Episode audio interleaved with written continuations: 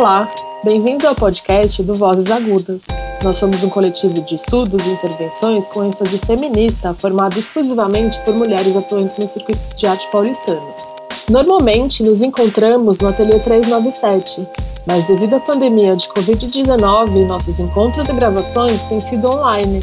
Para continuar o nosso trabalho de forma independente e autônoma, criamos uma campanha de financiamento coletivo na plataforma Apoia-se, onde qualquer um pode contribuir mensalmente com valores a partir de R$ reais. Esta campanha tem como principal motivação melhorar a qualidade das nossas gravações e continuar trazendo conteúdo relevante. Se você nos acompanha e gostaria de ajudar, basta entrar no site apoia.se barra Vozes Agudas e fazer sua contribuição. Não se esqueça de curtir nosso Instagram em arroba Vozes Agudas para acompanhar todas as novidades. Pessoal, bom dia. Essa é a primeira edição de 2021 do podcast do grupo feminista Vozes Agudas. E essa é uma edição bem especial porque nós vamos conversar nesse momento com as três artistas premiadas da primeira edição do prêmio Vozes Agudas para Mulheres Artistas. Essa edição também é uma prévia da exposição que vai acontecer em março na Galeria Jaqueline Martins e que depois segue para a Galeria Carlos Ora em Brasília e possivelmente em outros locais de itinerância que nós estamos negociando, não é? Hoje nós vamos conversar então com as três premiadas, né? Uma delas é a Larissa Machada, a outra é a Mônica Coster e a terceira é a Massuelen Cristina. A Larissa Machada, ela é artista visual, fotógrafa, filmmaker, nascida em Porto Alegre, Rio Grande do Sul, mas atualmente residente em Salvador, porque ela gosta de Salvador, como ela mesma aponta várias vezes. Ela estudou jornalismo, ciências sociais e artes e constrói imagens enquanto rituais de descolonização e novas narrativas de futuro. Seus trabalhos discutem a construção de imagem sobre sujeitos LGBT, LGBTQs, indígenas, povo da rua e outros sujeitos excluídos e explorados por essa nossa estrutura social capitalista neoliberal. Larissa, bom dia, bem-vinda, tudo bem contigo? Oi, gente, bom dia. Obrigada por você ter acordado nessa manhã também de terça para fazer essa gravação. Larissa, a gente tem algumas perguntas que a gente queria fazer para ti, para tentar mapear um pouco a sua produção e a sua trajetória, né? Começando um pouco sobre a sua formação. Você tem uma formação em comunicação, grosso modo, né, sintetizando. E se não me engano, se não me falha a memória, é, muito cedo você começou a atuar justamente nessa área de comunicação em projetos de documentário, de filmagens em comunidades indígenas e quilombolas. Você podia comentar um pouco sobre essas primeiras ações e em como essa primeira experiência ela se manifesta e ela ecoa na sua produção artística?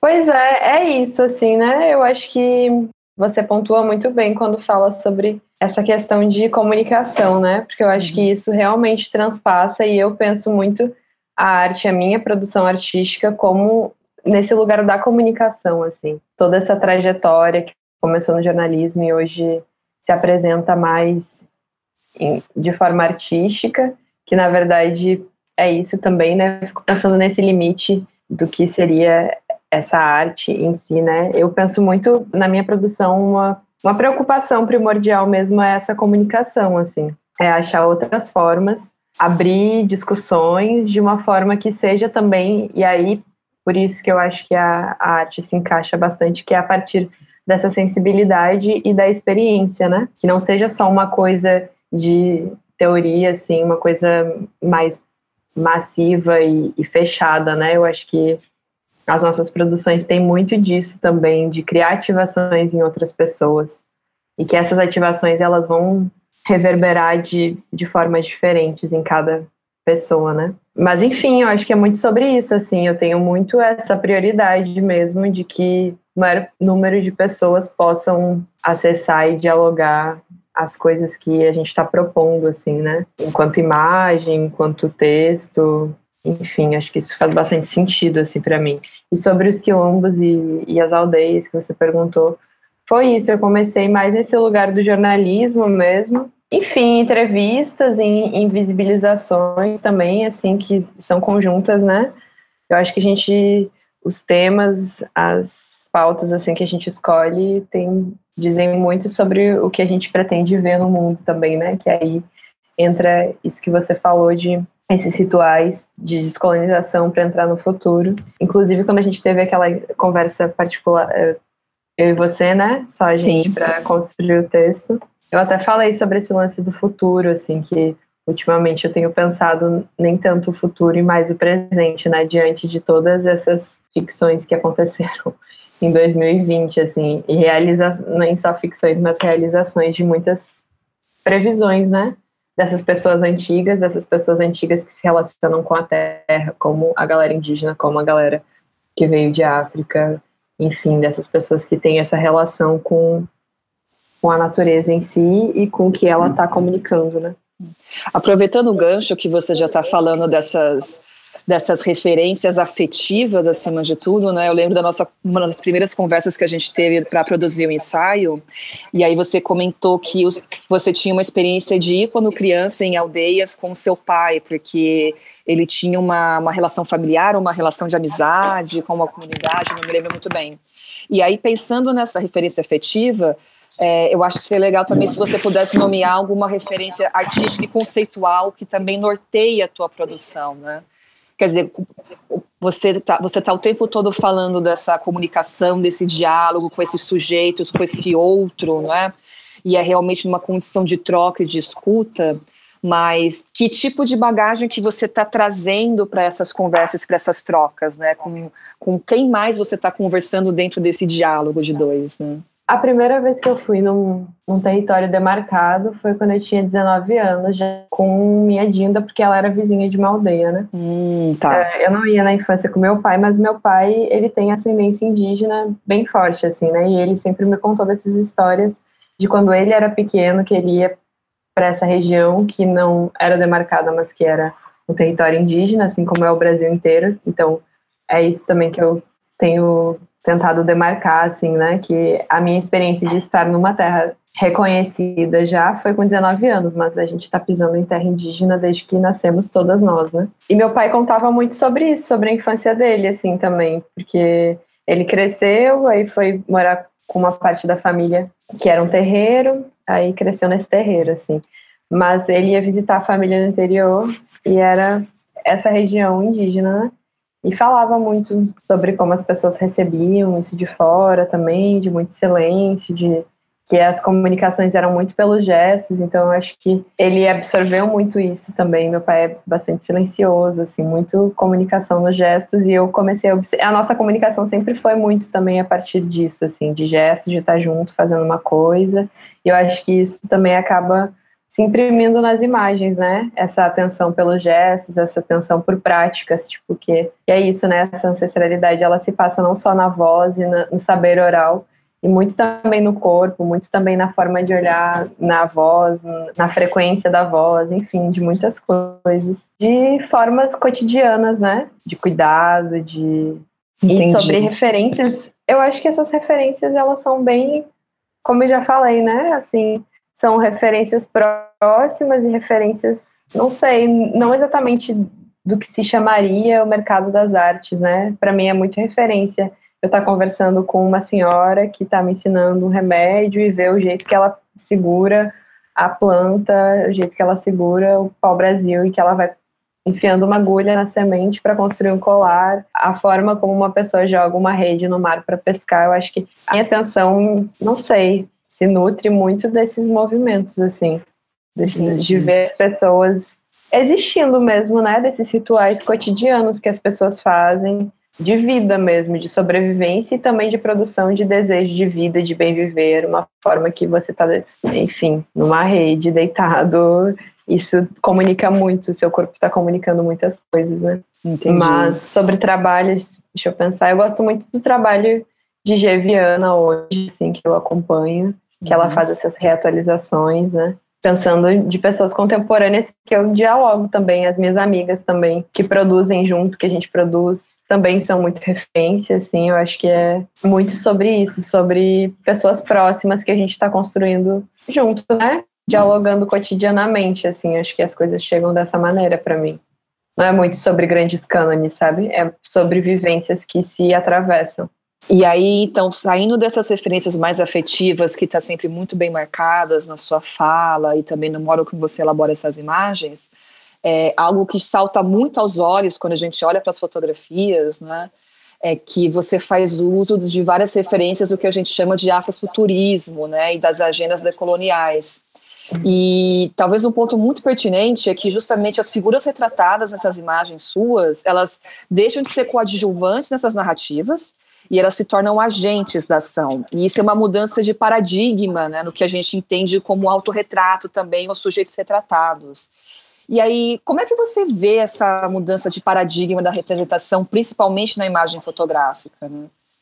É isso, né? Eu acho que isso é bem básico, assim, nessa transformação que a gente está propondo enquanto arte, enquanto fotografia, enquanto mulheres, enquanto pessoas racializadas, enquanto pessoas que estão produzindo narrativas, que estão produzindo história, né? E é isso, a história da fotografia, ela se engendra muito nesse lugar de como posso falar, de consumo mesmo da imagem de outras pessoas, né? De captura de consumo, quase, né? É, de captura de vidas, de imagem especialmente, né? Dessas pessoas, como se elas não fossem agentes ativos desse processo, como se elas não fossem, enfim, não estivessem produzindo as suas próprias expressividades e as suas próprias maneiras dignas de se construir imagem no mundo, né?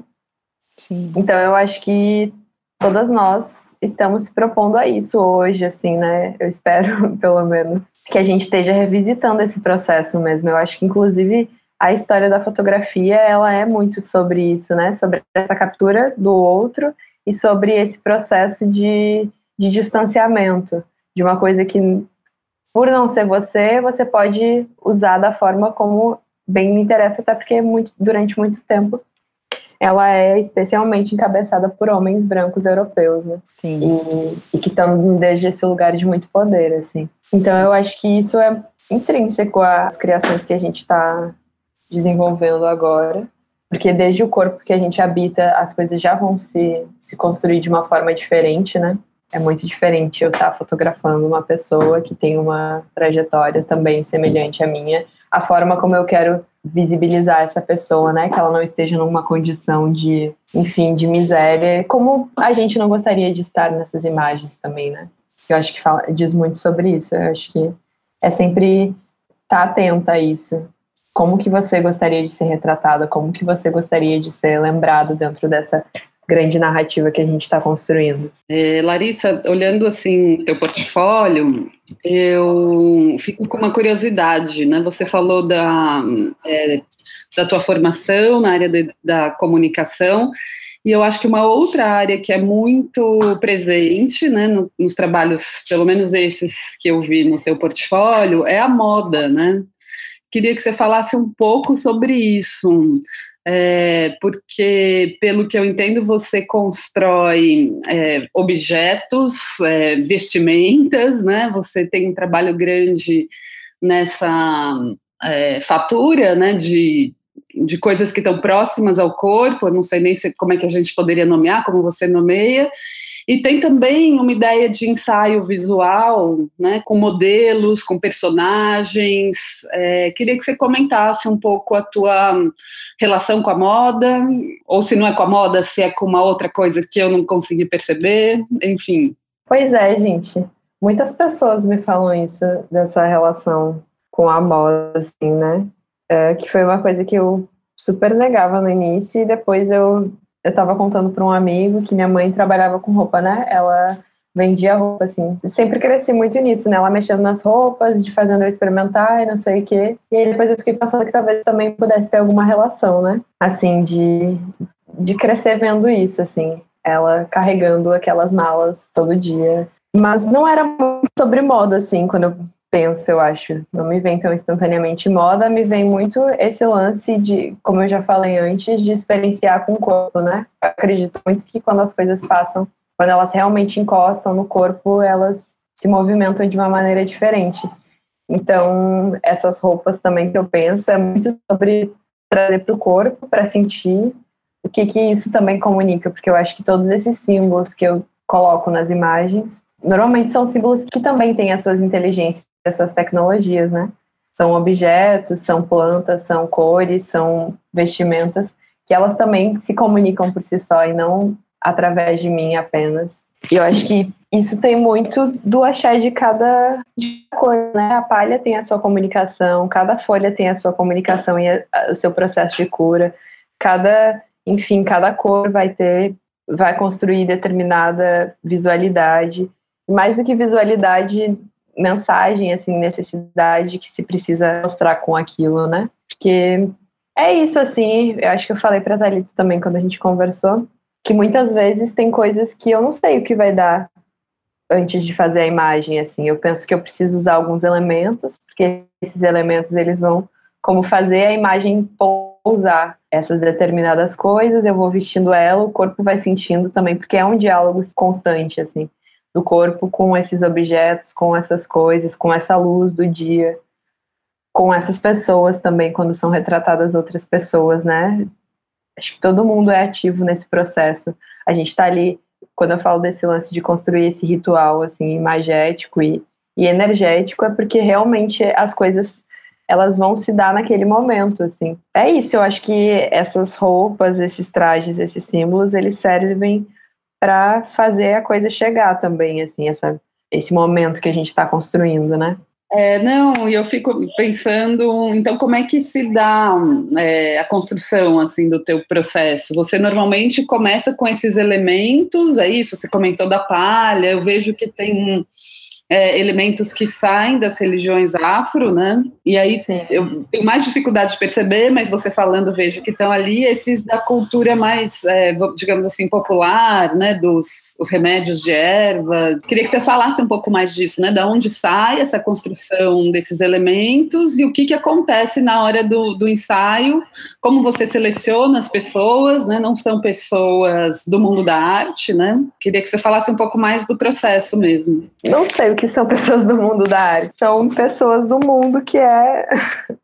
esse encontro, né? De, eu acho que é muito sobre confluências, assim, são muito sobre situações que estão acontecendo, assim, tem pessoas próximas, porque eu acho que, como eu falei, né, essa coisa de a pessoa também ter parte ativa nessas imagens, uh, acaba sendo pessoas que são que eu tenho alguma relação afetiva, né? Amigas, familiares, enfim, coisas que a gente já dialoga, coisas que elas já trazem em outras situações, assim, e eu penso em potencializar junto com elas isso nesse momento de encontro, de ensaios e tudo mais. É sobre isso, assim, eu acho que, como você falou, né? Esse lance de trazer alguns símbolos, eu penso em algumas narrativas também. Acho que cada território traz narrativas diferentes, né? E como eu estava falando, é esse lance dessa comunicação da terra em si, né? Porque eu acredito que a gente, que nós somos canais, assim, enquanto o que algumas pessoas chamam de artistas, sei lá, seriam esses canais de, de comunicação, né? Esse, essa comunicação entre pessoas, mas essa comunicação também entre a terra e o que a gente vai exportar, fazer o download, assim, no mundo. Enfim, é isso, cada localidade vai comunicar uma coisa diferente, assim.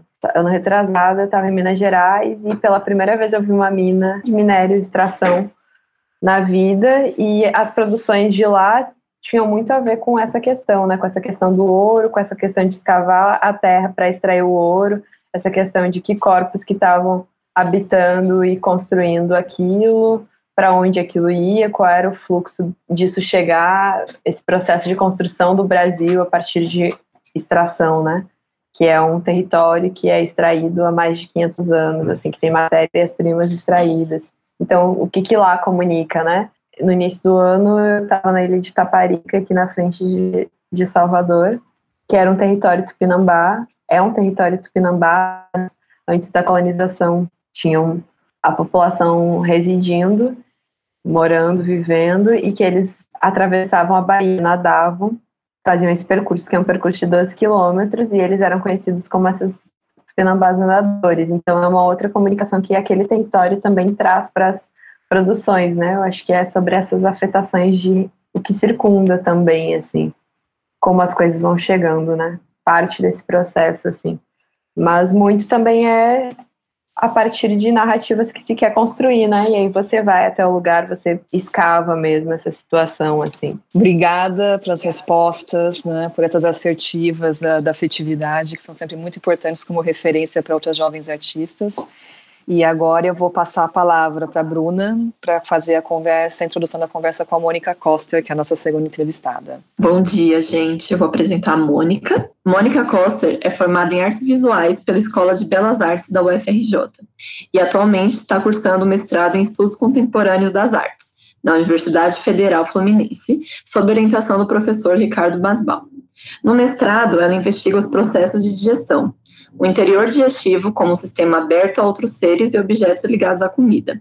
Pratica a digestão escultórica e a escultura alimentar, e propõe uma confusão entre o ateliê e o estômago. Então, Mônica, bom dia. Obrigada por ter vindo para essa conversa. Tudo bem? Bom dia. Oi, tudo bem? Bom dia. É um prazer estar aqui com vocês. Obrigada. Então, Mônica, eu vou começar perguntando para você, né, que seus trabalhos com vestíveis, eles têm abordado processos digestivos, sejam eles de formas humanas ou não. Você pode falar um pouco mais sobre como tem pensado o sistema digestório nas suas criações? A minha pesquisa com a digestão, ela começou porque eu percebia que os alimentos na minha casa mofavam muito rápido. É, tudo apodrecia muito rápido. Eu moro no Rio, né? E aqui é muito quente. E aí eu comecei a tentar para essa decomposição e pesquisar um pouco sobre o que, que era isso que a gente chama de decomposição. Entendi que os fungos, né, principalmente, mas também as moscas que decompõem esses alimentos, que me interessava muito também o fato de que esses alimentos que mofam nas nossas casas e no ambiente doméstico são alimentos que a gente rejeita de alguma forma, ou que a gente vai jogar fora, ou sobras da nossa comida, farelos, coisas que a gente esquece de comer, ou de guardar, ou de processar. Então, eu entendia que essa decomposição ela era um processo é, orgânico, biológico que estava acontecendo ali, ao redor da minha comida, ou de uma parte do que eu não comia. E e fui pesquisando e vi que essa decomposição dos fungos e das moscas é uma digestão que acontece do lado de fora dos corpos desses seres. Então, eles não têm uma digestão tubular como a nossa, ou como a gente chama a nossa, o nosso sistema de tubo digestório. Eles é, jogam uma enzima na comida e, e, por contato, eles absorvem. Então, eles encostam na comida. E me, me encantava muito essa forma digestiva que propõe uma confusão entre o corpo do ser digestor e o corpo do alimento, porque ali havia uma indefinição do que, que era comida e o que, que era o comensal.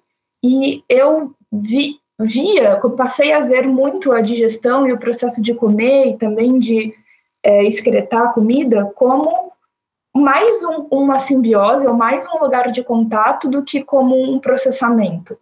Então, começou assim o meu trabalho com os fungos. Eu comecei a, a me encantar por esse mundo, mais menos taxonômico, assim, então não, não me interessa tanto qual é a espécie do fungo que, que aparece ali, mas sim que lugar conceitual é esse. Então, o que a gente geralmente chama de podre ou o que a gente entende como uma coisa que já não é mais um alimento, para os fungos é talvez muito saboroso ou um alimento muito rico, digamos assim.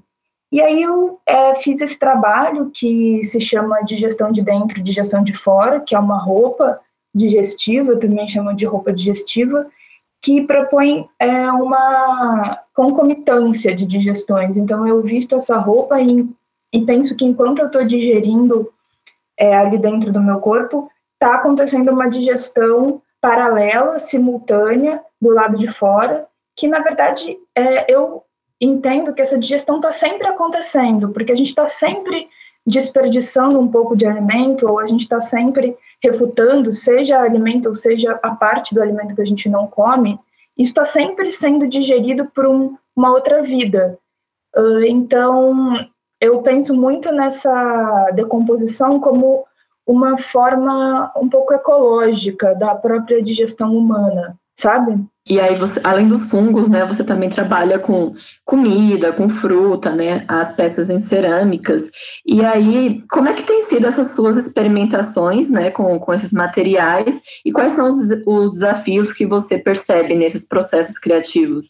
Eu comecei a trabalhar com cerâmica, foi até uma, um processo curioso, porque eu tinha muito preconceito com esse material quando eu estava na graduação. Eu achava que era um, um, material que se produzia muito utilitários e eu não entendia muito bem como aquilo poderia se encaixar na minha produção e nunca me interessei muito, mas foi uma coisa acidental que me fez começar a trabalhar com cerâmica. Eu conheci uma artista, uma ceramista. Quando eu vi, eu já estava ali é, brincando na argila e, e, trabalhando aquilo sem nem perceber que viraria uma, um ponto muito importante da minha produção. E eu passei a gostar muito de trabalhar com argila crua, porque me interessa a ideia de que acontece um processo químico ali no forno de cerâmica e que aquelas peças elas viram impermeáveis ou passam a adquirir um caráter de louça, né, quando a gente queima, mesmo que elas não tenham esse destino final de ser um utilitário de fato. Mas essa, esse processo que, que vira cerâmica, ele me interessa. Então, eu gosto muito de trabalhar com argila crua como um potencial é, objeto, mas que ele ainda não é, ele está numa fase anterior, ele é, um, ele é muito amorfo. E os fungos, eles se relacionam muito com esse material, porque a argila ela é um pouco porosa quando ela está crua, e eu tenho feito esses objetos que têm comida dentro, né? E esses fungos, eles atravessam a, a argila e criam uma espécie de desenho, ou compõem, criam uma simbiose com esse material.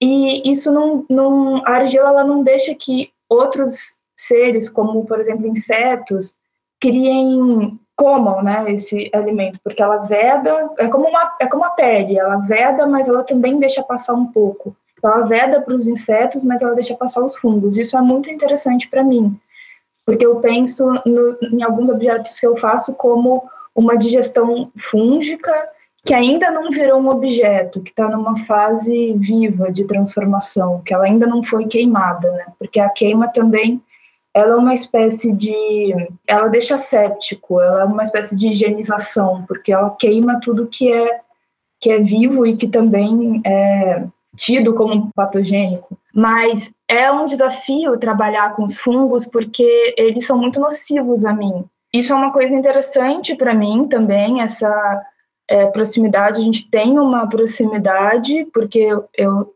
trabalho com isso, mas eu também não posso cheirar os fungos, encostar nos fungos. Então, existe uma tensão que é muito cara a mim, porque eu acho que dita um ritmo e um espaço também desses seres que estão no meu trabalho.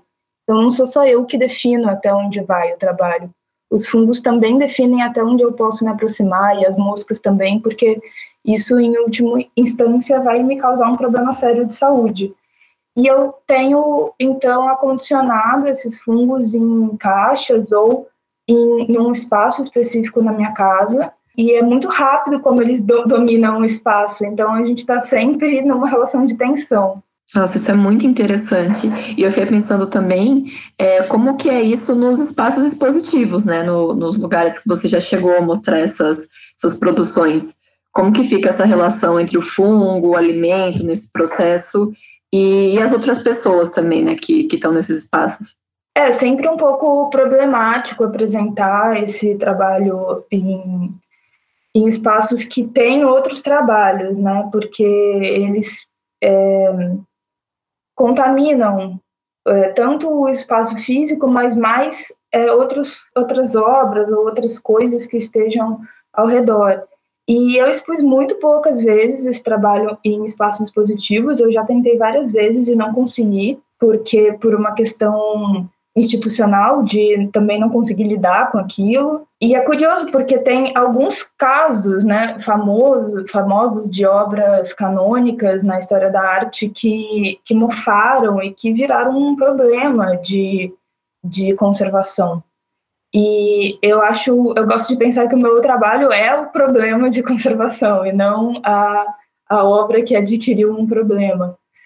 E em termos de, de recepção assim do trabalho pelo público, é, eu tive poucos retornos assim até agora porque eu acho que muitas vezes esse objeto também ele não ele não ele é colocado afastado da exposição geralmente por por causa disso mesmo. Então ele está sempre um pouco deslocado do, do resto do conjunto da exposição mas uma vez eu tive uma um retorno muito curioso que uma uma professora minha me disse que ela sentiu uma grande vontade de não ter filhos ao olhar uma das panças, né, que eu chamo de panças. Eu achei muito curioso isso, porque, é, enfim, eu achei estranho um objeto causar uma vontade de não ter filhos. E pensando um pouco sobre isso e conversando um pouco sobre ela, eu continuei desenvolvendo é, o pensamento sobre esses trabalhos na, na minha dissertação de mestrado, e eles me levaram para um lado da criação de, um, de novas formas de vida a partir da simbiose e não a partir da gestação, que é um processo que gera um ser que é da mesma espécie. A simbiose ela pode gerar uma nova espécie que é criada não pela, pela reprodução, então ela é um abandono também de uma forma anterior de de existência para uma nova forma de existência em cooperação com outro ser, que é o que os fungos fazem. Então, no final, achei muito interessante esse comentário, e, e, e, aí eu comecei a pensar um pouco sobre o que seria essa simbiogênese, né, que é gerada quando dois tipos de fungos diferentes se encontram, ou um fungo encontra uma planta, ou um fungo, enfim, encontra um elemento não, não vivo também. Mas em termos expositivos, assim, é, foram esses as minhas experiências, uma dificuldade e um retorno muito peculiar. E aí, quando você falou desse comentário da sua professora, isso me fez pensar na próxima pergunta, né? Que ela fala justamente sobre a questão do corpo nos seus trabalhos, né? Porque no, nas peças que você faz em cerâmica, né? Nos trabalhos que você faz com ela, é, elas, se, elas se relacionam diretamente com fragmentos do corpo, né, como dedos, bocas e dentes. E aí eu ia pedir para você falar um pouquinho sobre essas escolhas, né? Qual é a relação dessa, dessas partes do corpo que você escolhe com o seu trabalho? Eu acho que a argila me dá uma vontade de, de modelar o meu próprio corpo de alguma forma. É, talvez porque ela seja um material muito indicial, assim, que está é, tá sempre levando a marca da, do nosso dedo ou de, do, da parte do corpo que a gente usa para modelar, eu vejo uma relação muito íntima do, do meu corpo quando eu estou lidando com argila e desse material. Acho que ele responde, ele produz uma resposta ao corpo que é, é um indício, mas não necessariamente uma resposta idêntica que o corpo está propondo. Quando eu comecei a fazer peças que se pareciam mais ou que propunham uma certa imitação do meu corpo, foi muito desafiador, mas ao mesmo tempo apareceram coisas interessantes, como por exemplo os dedos, eles, é, eu sinto que eles se parecem mais com dedos quando eles não são exatamente idênticos a dedos. Então, eu gosto de, de pensar um pouco sobre isso, sobre as partes do corpo que eu posso modelar e que não são, e que vão me dar alguma coisa ali de, dessa parte do corpo sem ser um mimetismo formal, idêntico. E aí eu passei também a querer tentar modelar órgãos de dentro do meu corpo, que são coisas que eu não vejo, mas que eu sinto, ou que eu sei que estão ali, ou que eu é, tenho que lidar com eles e eles na verdade ditam o ritmo da minha vida, como por exemplo o estômago, o, o intestino grosso. E modelar esses órgãos foi um processo interessante porque eu me vi muito distante deles. Então eu tenho isso tudo dentro do meu corpo, eu sou isso tudo, mas eu não sei como modelar eles. E será que eu teria que modelar como eu vejo nos livros de anatomia ou de que maneira eu poderia modelar essas coisas. E aí eu comecei a, a tentar modelar um pouco parecido com as imagens que eu via, um pouco também tentando incorporar os acidentes da argila, mas eu acho que eu vejo muito como um duplo também do meu corpo os objetos de argila, porque eu acho que é uma maneira também de entender essa relação que é tão é, que tem uma cisão tão grande entre a, a consciência e, e, o corpo, né? Que talvez não devesse ser assim. Então, acho que eu vejo um pouco o meu trabalho com objetos nesse lugar de criar uma estratégia de não não ter isso de uma maneira tão apartada. Obrigada, Mônica. Agora eu queria abrir para as outras meninas aqui na conversa, se tiverem alguma pergunta para ela. Oi, Mônica. Ah, eu, eu tenho, sempre tenho, né, pessoal? Estou tentando, na verdade, elaborar, sobretudo, acho que pensando nas suas últimas afirmações, fiquei muito com aquele seu trabalho, que é um estômago, que parece um, um pãozinho, né?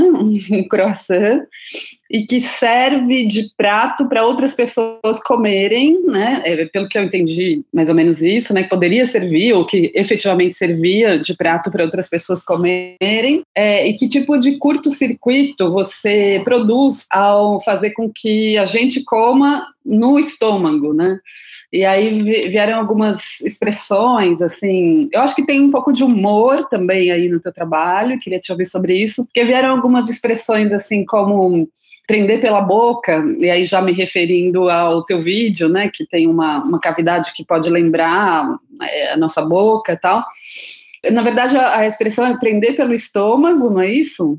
Prender alguém pelo estômago, é, enfim, algumas expressões assim que eu acho que também tem um, que revelam um pouco um caráter bem humorado, né, desse curto-circuito, porque meio que volta ao estômago, né? Sai do estômago, volta ao estômago. E, e talvez também uma literalidade, né, do teu trabalho. É, não sei se, se deu para entender um pouco o meu raciocínio. Sim, eu acho que tem mesmo uma volta, porque eu penso muito que o processo de comer ou de alimentar o estômago, digamos assim, que o estômago ele também é definido pelo alimento que entra dentro dele e que digerir é, é uma atividade ecológica no sentido de que isso também está é, mexendo e refabricando a paisagem comestível. Então, na verdade, o nosso estômago, ele, eu entendo que o estômago pode ser um, um limiar entre o que está dentro e o que está fora, porque ele é um contraponto da, da natureza externa que a gente come.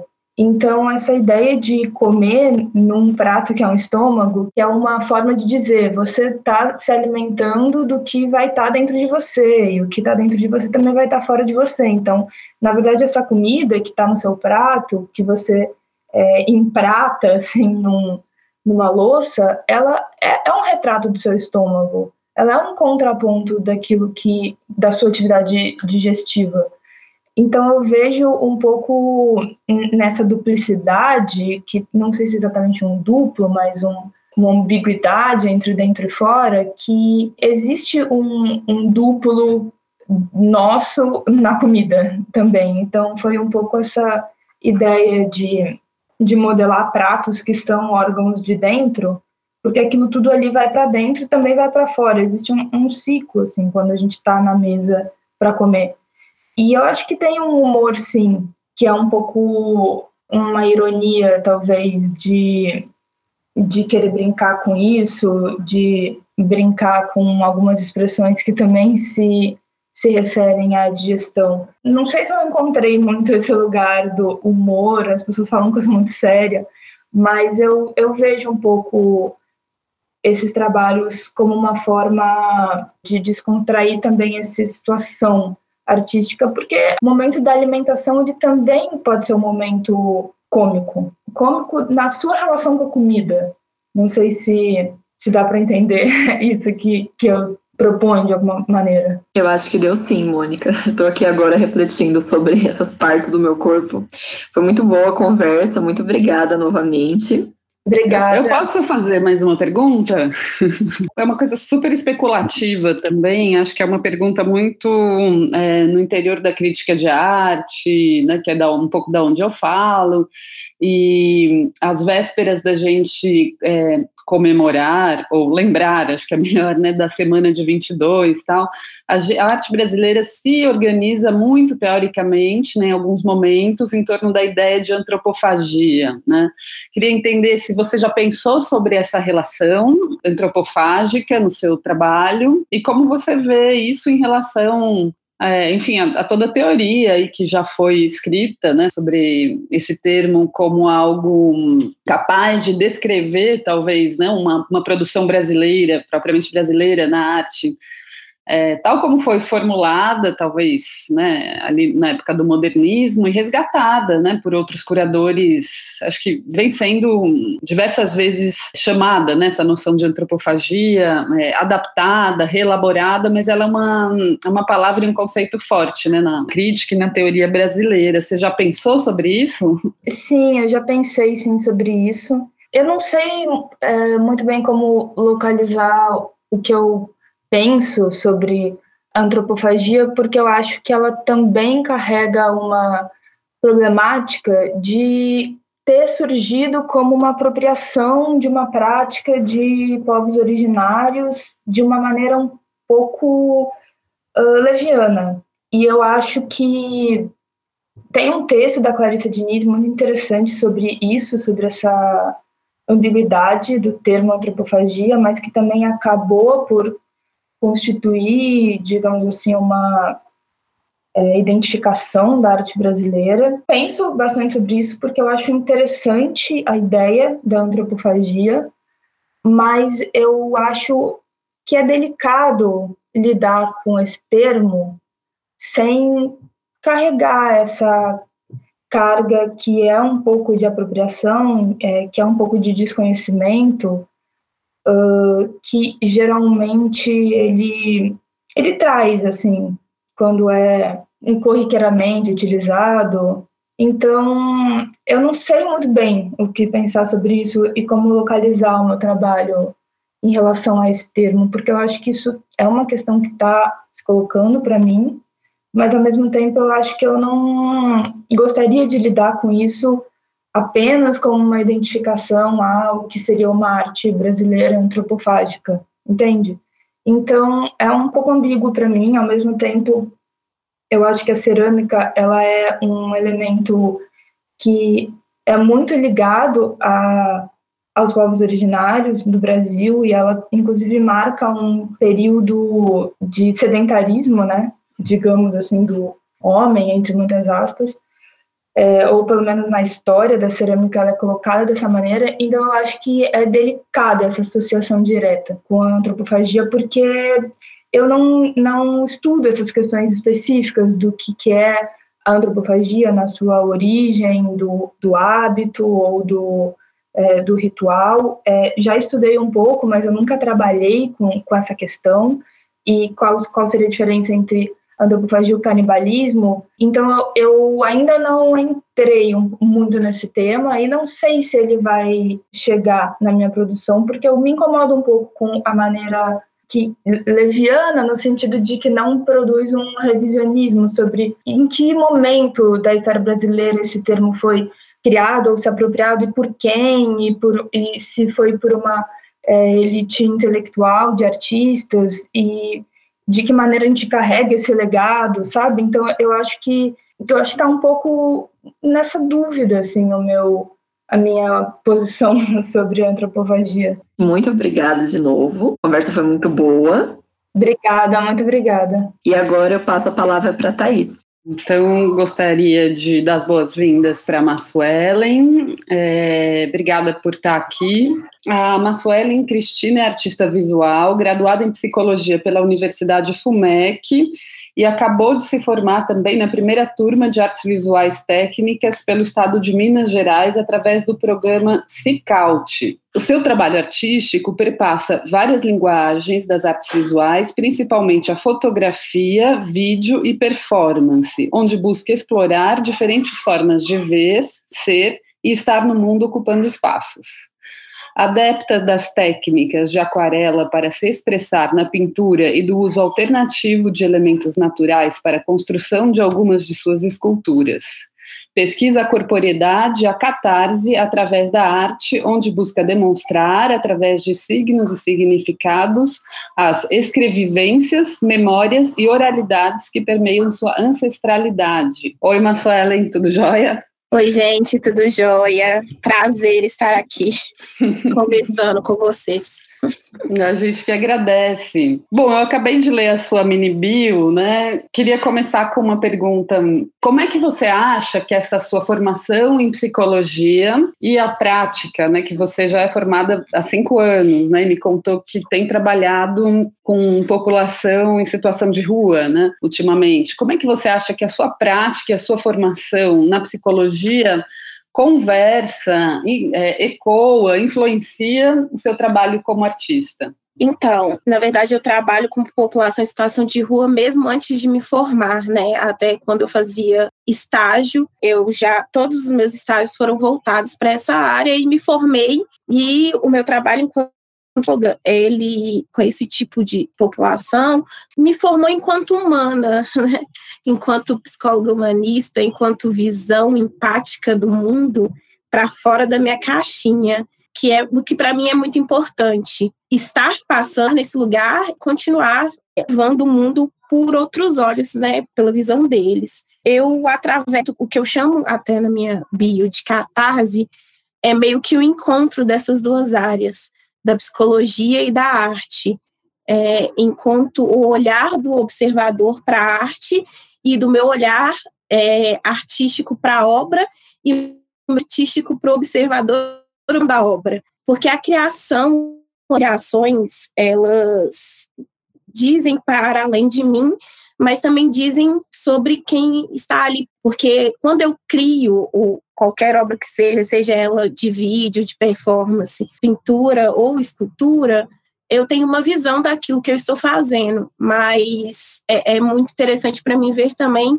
esse, esse olhar do outro, que muitas vezes é muito distinto de mim enquanto artista, é, desse meu olhar enquanto artista. Acho que a gente encontra esse expurgo, essa catarse, né, esse emocional que a gente dentro da nossa obra artística, transmite para quem está ali, é, ter a oportunidade de estar tá naquele espaço e observar aquilo que a gente criou. É, então, eu vejo a minha formação como psicóloga e artista nesse lugar.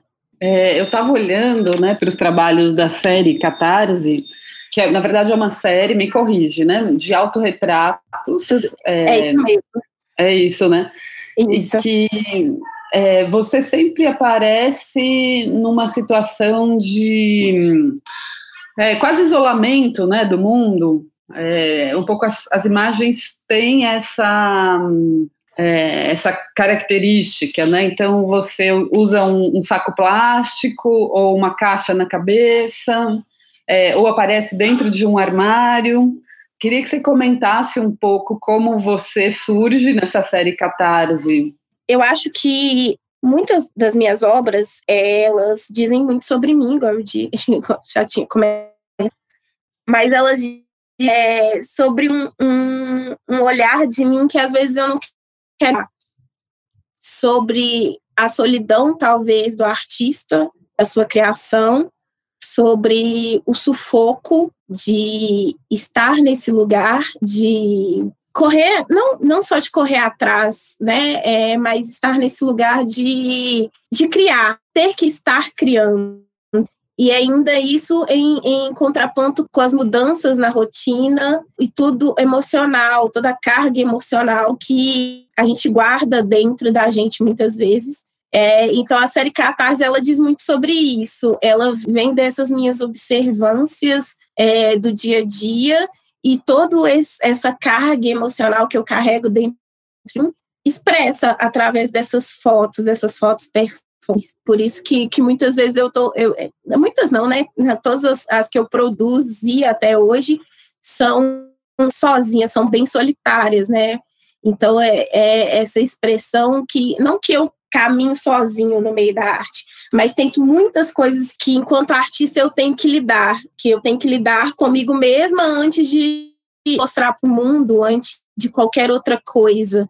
Então, eu tento expressar isso. Você produziu essas imagens ou parte delas durante o, o período da pandemia? Foi. Essa série Catarse eu produzi bem no início da pandemia. Foi, ela, na verdade, ela foi criada também é, através de um desdobramento digital, né? É, por edital do Arte como Respiro, do Itaú Cultural. Então, eu fiquei muito com os questionamentos que esse edital pautava, e aí eu, eu pensei sobre essa minha criação, se era isso, porque a partir daquele momento do início da pandemia teria que me reinventar como artista, eu não teria mais os mesmos espaços que eu tinha antes para produção, e aí eu teria que me colocar no lugar e saber é, como que minha arte ia se comportar desse novo lugar, né, que todos nós ainda estamos vivendo. É, não, com certeza essa, essa série é, acho que diz muito desse momento e dessa experiência, que é isso, que todos nós estamos vivendo, cada um à sua maneira, né, esse isolamento, enfim. Agora, queria falar um pouco também do, do trabalho Teu Vermelho. É, eu, de algum jeito, tenho tentado nesse, nesse texto né, sobre o seu trabalho que está em processo, é, caminhar de algo que eu vejo no Catarse, que seria uma, uma espécie de escuta de si mesma, né? E uhum. no teu vermelho parece que você aciona outras pessoas, né? Outras mulheres é, e, e estabelece com elas um diálogo. Você podia falar dessa série? É exatamente isso. O teu vermelho é, é a escuta outro.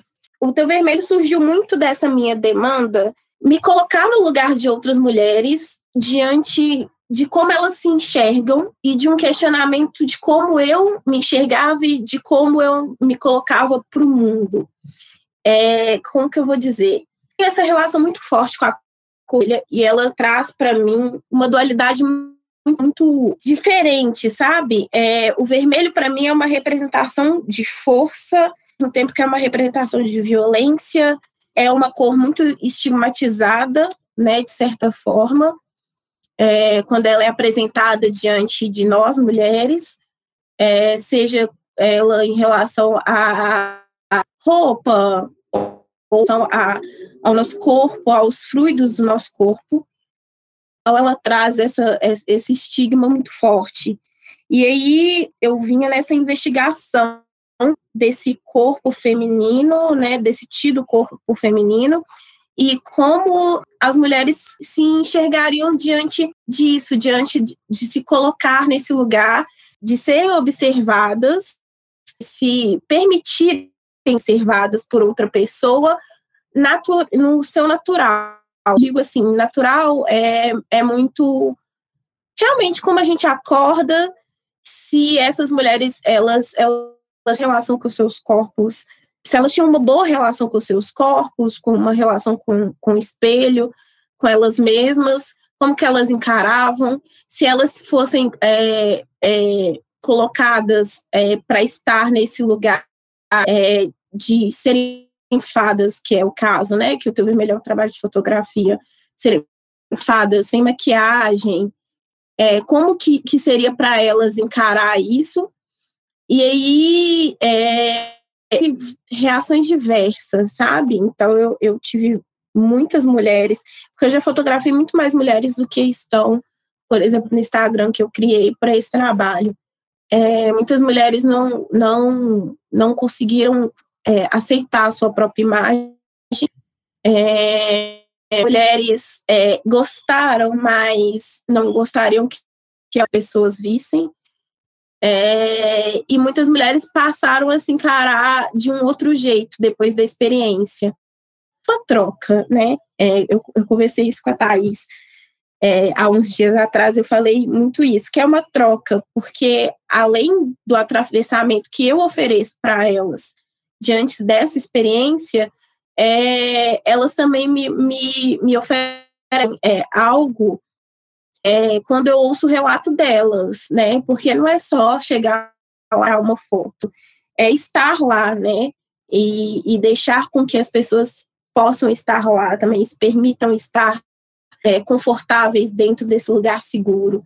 É quase uma terapia, mas é uma vivência artística. Muito bem lembrado é, essa sua expressão do estar lá, né, de, de compartilhar uma vivência, né, eu acho que esse tempo de estar com o outro, né, de entrar no cotidiano do outro, de entender a vida do outro, é algo fundamental no seu vídeo As Margens do Velha, né, é, em que você é, segue um pouco a rotina da sua avó materna, né? Ela é a grande personagem, arriscaria dizer ao lado da cidade, né? Que é Sabará, e do rio que corta a cidade.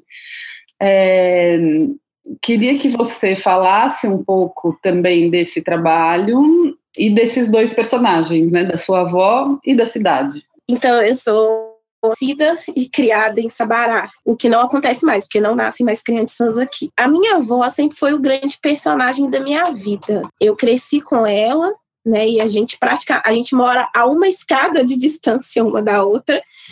Todos os meus ensinamentos, é, enquanto pessoa, é, sejam eles espirituais ou sejam eles a vida mesmo, eles perpassam pela minha avó. E aí, o meu pai sempre me disse, desde quando eu era criança, que eu era por contar a história da vida dela. Que eu tinha que escrever os diários dela, que eu tinha que contar a história dela, porque o mundo tinha que saber tudo aquilo que ela tinha para ensinar. E com a questão também de ficar, estar mais em casa, eu ia passar mais tempo com ela, porque, né, durante os, os dias a gente tem uma rotina um pouco pesada. Minha avó, ela tem 86 anos, ela não parou de trabalhar até o início, até o início. Ela trabalhava. Então também era assim, nós duas saindo de casa para trabalhar às 6 horas da manhã e voltando, ela voltava 5, eu voltava 7. Então assim, os encontros eram bem raros, né? Porque chega fim de semana, a gente tinha muita coisa para outros lugares. A gente teve mais tempo para se retrar, eu, eu, eu julgo muito isso a gente se reencontrou de alguma forma. E aí, com isso, veio muito essa escuta escuta dela, das histórias dela, é, daquilo que ela tinha para além do que ela já me ensinou, mas para me ensinar, é, e, e desse, desse se relembrar. Eu vi uma potencialidade muito forte na minha avó. Para além, já sabia que existia, mas uma potencialidade de contar uma história que muitas vezes ela, ela é esquecida, de certa forma. Porque a história do Brasil, do mundo, enfim, é contada por uma terceira pessoa, não por quem vivenciou ela. E aí eu vi isso na fala dela, dela me contando um, uma vertente de uma história de Sabará, que também é uma história sobre Minas Gerais, né? É, que aqui a gente foi berço do e tudo mais, que é uma história que a gente não encontraria em nenhum livro de história. E é uma coisa que muita gente não tem a oportunidade de escutar. É, de como foi, de, de, dessas transformações, de como ela vivenciou na pele dela é, essas transformações da cidade, e ao mesmo tempo que até hoje são iguais, e aí criou a ideia da criação do Margens do Velha, que é mesmo essa dicotomia das histórias marginais, contar histórias marginais. É, eu falo muito que eu, eu falo muito a frase: o que seria do centro sem as margens? O que seria dessa criação de mundo de, de Brasil sem margens que sustentaram elas hoje? Né? E a minha avó faz parte dessa margem, né? ela faz parte da, das pessoas que sustentaram essa, esse mundo, esse, esse Brasil e essa cidade até hoje. Sim, eu estava revendo algumas entrevistas com o artista Cal Guimarães, né? Porque a gente até conversou, eu falei, Uhum. É, eu acho que você faz parte dessa escola do Cal Guimarães, né? Mesmo é, sem, sem saber, né? Sim. E, e, ele falava, num trecho de uma entrevista, que ele falava assim: é, Minas é montanha. Então todo mundo aqui é meio solitário, é meio contemplativo, a gente escuta mais do que fala. E achei curioso isso, porque vejo bastante isso no seu trabalho também, né? E é um, é um jeito é interessante, né, de pensar como a geografia opera no modo de construção das obras também. Eu concordo, mesmo sem conhecer. Uhum. É, é, muito engraçado isso, e assim, e, é, e, reflete bastante, reflete bastante. Eu acho que é a maneira como a gente enxerga a vida, né, assim, essa, essa imersão do nosso cotidiano, ela, ela molda a gente de, de determinada forma, né? Seja para querer escapar daquilo que é, que é tido, seja como também, é, que eu digo, é abraçar de uma outra. Eu abraço muito a, a Tina e a maneira que eu, que eu cresci de uma outra forma. Da, eu, eu uma ressignificação da minha vida mesmo. Eu ressignifico muito isso e eu acho que realmente ela eu vem muito nas minhas obras. Eu teria uma última pergunta que é: bom, a gente partiu de uma série de autorretratos, comentou um pouco de um trabalho que você constrói em contato com outras mulheres, e chegamos nesse vídeo que, que tem essa personagem forte, que é a sua avó. São todas mulheres, né, Massuelen? Uhum. Queria ver como é que você entende o seu trabalho em relação a uma produção feminista na arte, né? É, a minha família é uma família matriarcal, 100% matriarcal. Tudo gira em torno das mulheres. E eu cresci dentro disso, dentro dessa ideia. Eu não me entendo dentro de um, de um feminismo tratado, como assim pode se dizer. Eu tenho uma ideia muito mais descolonizada do feminismo e me questiono dentro desse lugar também o tempo todo. Então, eu venho muito dessa vivência mais ancestral, é, dessa construção. Essa constru minha construção feminista é muito ancestral, vem dessa vivência mesmo com a minha família, porque aqui é o das mulheres. É, não tem nem questionamento.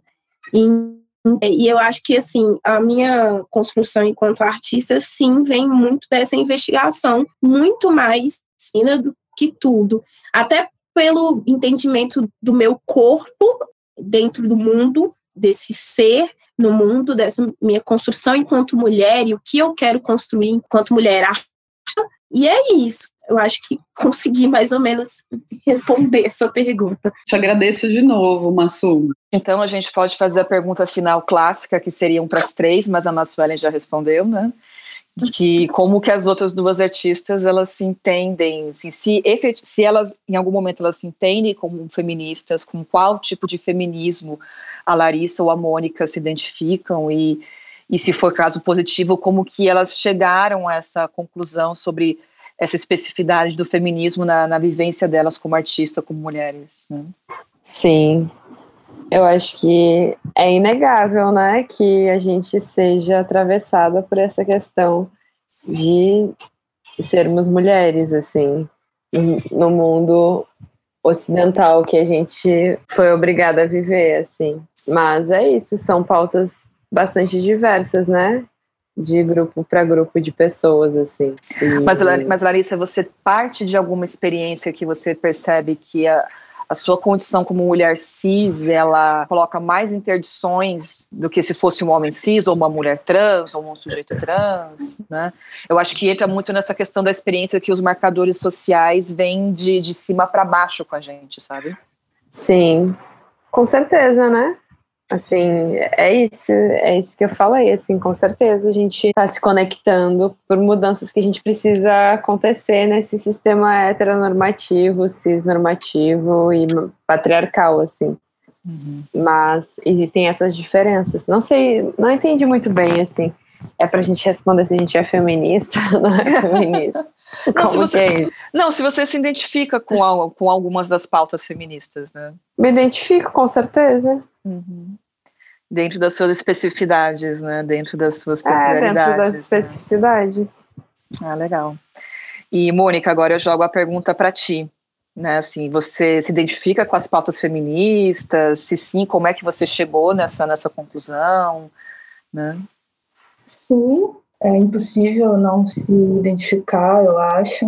A pauta feminista que mais me, me toca é um questionamento da, da mulher enquanto um, um lugar de natureza em contraposição à, figura do homem como um lugar de tecnologia. É, eu, o que eu mais estudo são é, escritos de, de mulheres que estão pensando ciência e pensando é, a natureza, como, por exemplo, a, a Dona Haraway é uma grande referência para mim. E essa pauta feminista é a que mais me toca, assim. Mas eu me pergunto um pouco é, sobre essa divisão entre feministas e não feministas. É, acho que é muito importante que o feminismo seja plural, acho que é essencial. É, mas essa divisão, ela, eu me pergunto um pouco sobre isso, porque acho que o feminismo ele, ele luta, né, e enfim defende a, a liberdade e a vida de todas as mulheres, independente se elas se dizem feministas ou não feministas. Então, eu fico me perguntando se essa essa situação ela serve aos nossos interesses.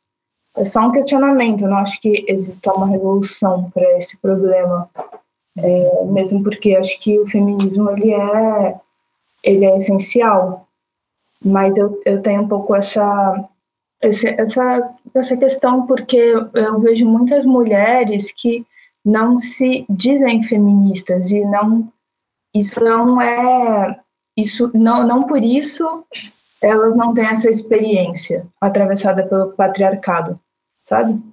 Não sei o que vocês acham disso.